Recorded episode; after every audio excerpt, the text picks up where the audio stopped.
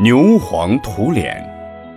从前有一位比丘，到施主家去，恰好这位施主刚嚼了杨枝，用杨枝漱口，又把牛黄涂在额上，把吹背戴在头顶上，用手高高举起皮勒果，放在额顶，表示敬意。比丘见了，问这位施主。你为什么要这样做呢？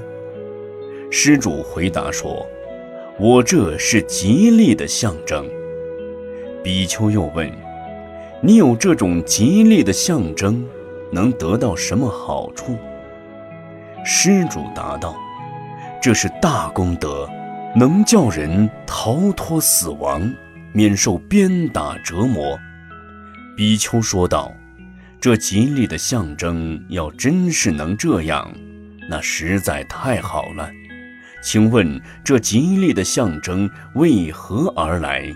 从哪里来？施主回答道：“这牛黄是牛的心肺中间得来的。”比丘又问：“要是牛黄能带来吉利，为什么那牛却被人用绳穿着鼻子？”耕地驾车，被人骑乘，还要被人鞭打追刺，遭受种种痛苦，饥渴疲乏，耕稼不息。施主哑口无言。比丘说：“牛有牛黄，尚且救不了自己，遭受这样的苦，又怎么谈得上能给你带来吉利呢？”他于是说了一首偈：“牛黄在牛心，不能救牛命。